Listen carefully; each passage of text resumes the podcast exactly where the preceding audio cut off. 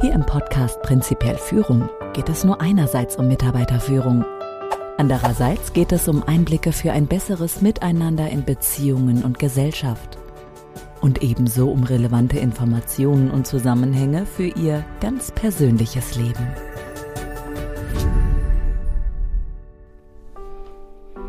Ich grüße Sie. Schön, dass Sie wieder eingeschaltet haben. Ich heiße Sie wie immer herzlich willkommen, diesmal zur Episode 35 mit dem Titel Du hast stets fünf Möglichkeiten. Hm, ich weiß, das entspricht gar nicht meiner Ankündigung. Wahrscheinlich warten Sie auf tragfähige Strategien im Umgang mit Angst. Aber keine Sorge. Das Thema habe ich, weil die Planänderung hoffentlich Ihrem Verständnis des Ganzen dient, eine Episode weiter nach hinten geschoben. Denn kennen Sie diesen uralten Witz, der mit einer Frage beginnt? Was musst du tun, um die Götter zum Lachen zu bringen? Mache einen Plan. Und genau das habe ich gemacht. Und plötzlich taucht ein Gedanke auf, der den Plan umstürzt.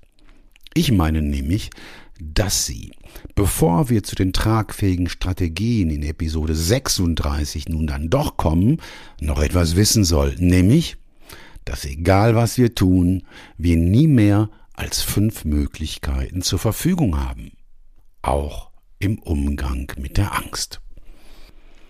Zumindest ist das mein aktueller Stand. Wieso ich das erwähne, das mit dem aktuellen Stand?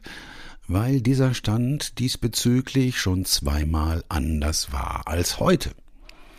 Aber ich erzähle es einfach mal. Vor mehreren Jahrzehnten zu meiner Zeit als Vertriebsleiter fuhr ich nahezu täglich zu Kunden und hörte während meiner Fahrt im Auto Radio. Da bekam ich eines Tages ein Interview mit Boris Becker mit.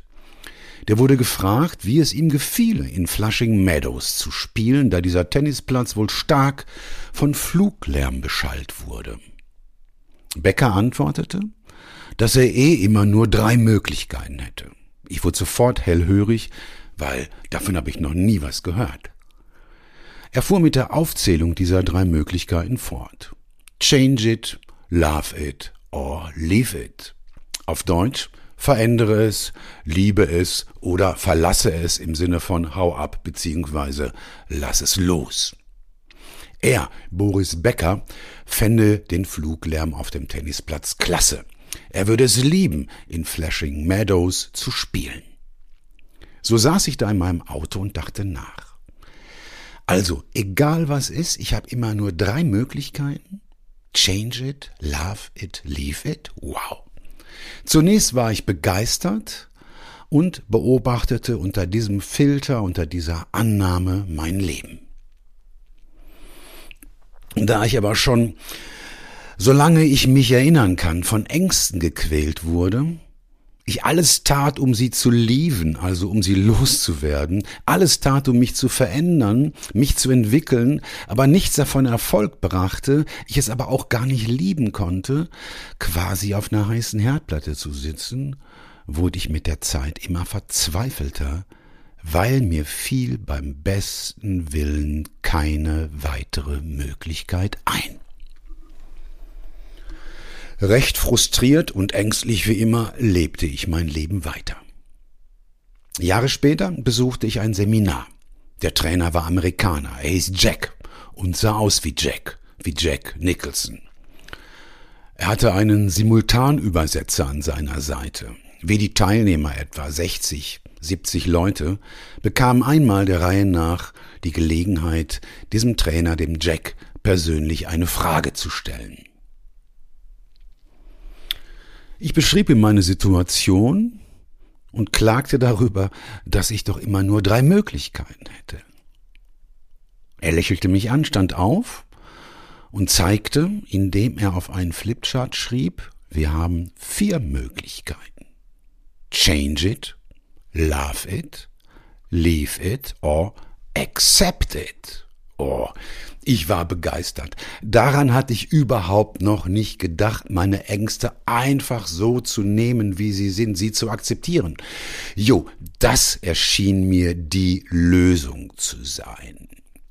Sie denken jetzt vielleicht, was ist denn überhaupt der Unterschied zwischen Love It und Accept It?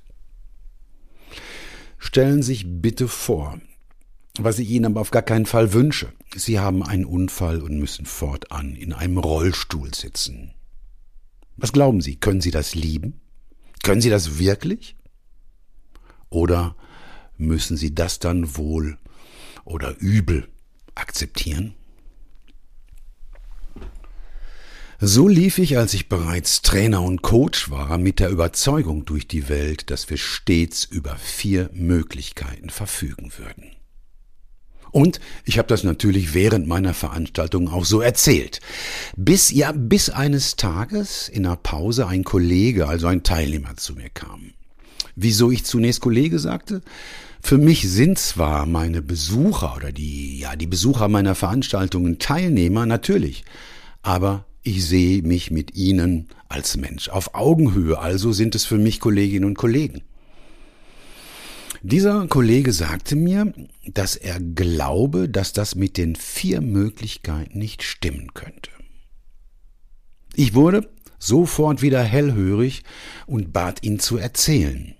Er sagte sowas wie, Klaus, du weißt, ich arbeite für einen Konzern, einen Konzern, den du gut kennst, und du weißt ebenso wie ich, dass das Arbeiten für diesen Konzern alles andere als einfach ist, weil wir unter anderem so viele Berichte schreiben müssen, dass wir kaum zu unserer eigentlichen Arbeit kommen und die Zahlen so schlecht, aber das weißt du auch, wie es eben nur geht.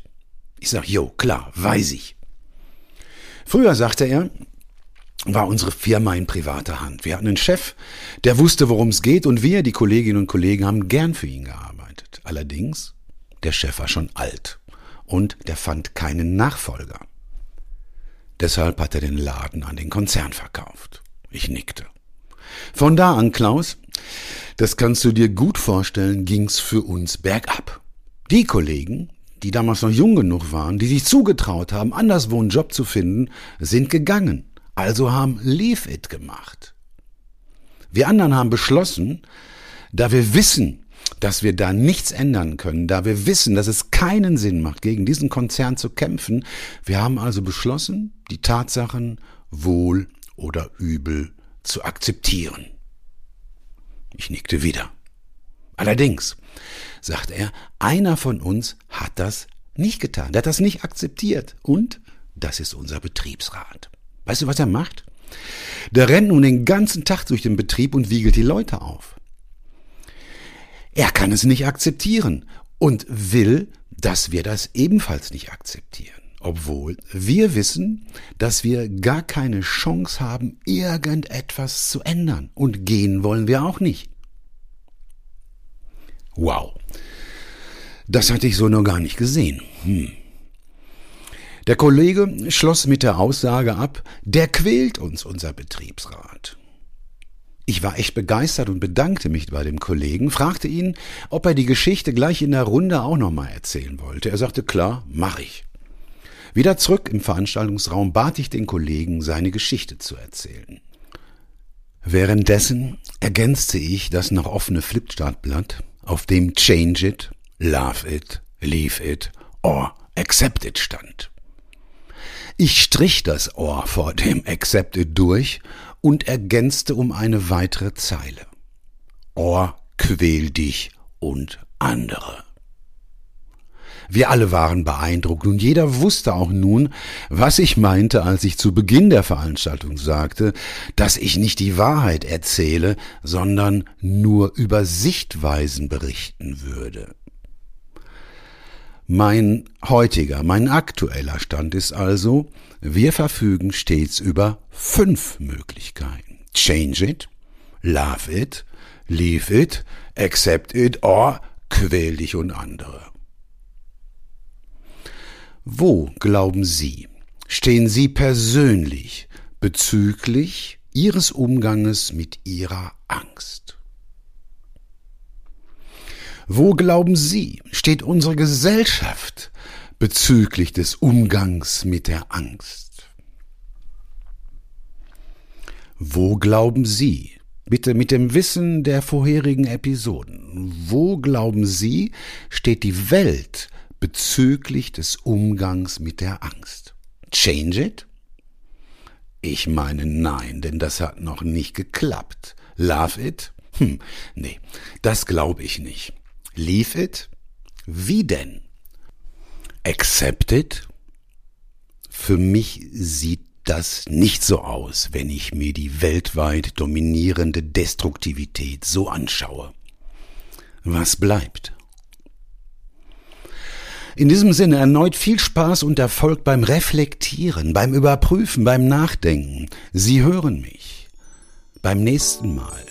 Und falls Sie noch eingeschaltet sind, über ein Feedback zu diesem Podcast von Ihnen würde ich mich sehr, sehr freuen, auch wenn Sie es nicht glauben mögen.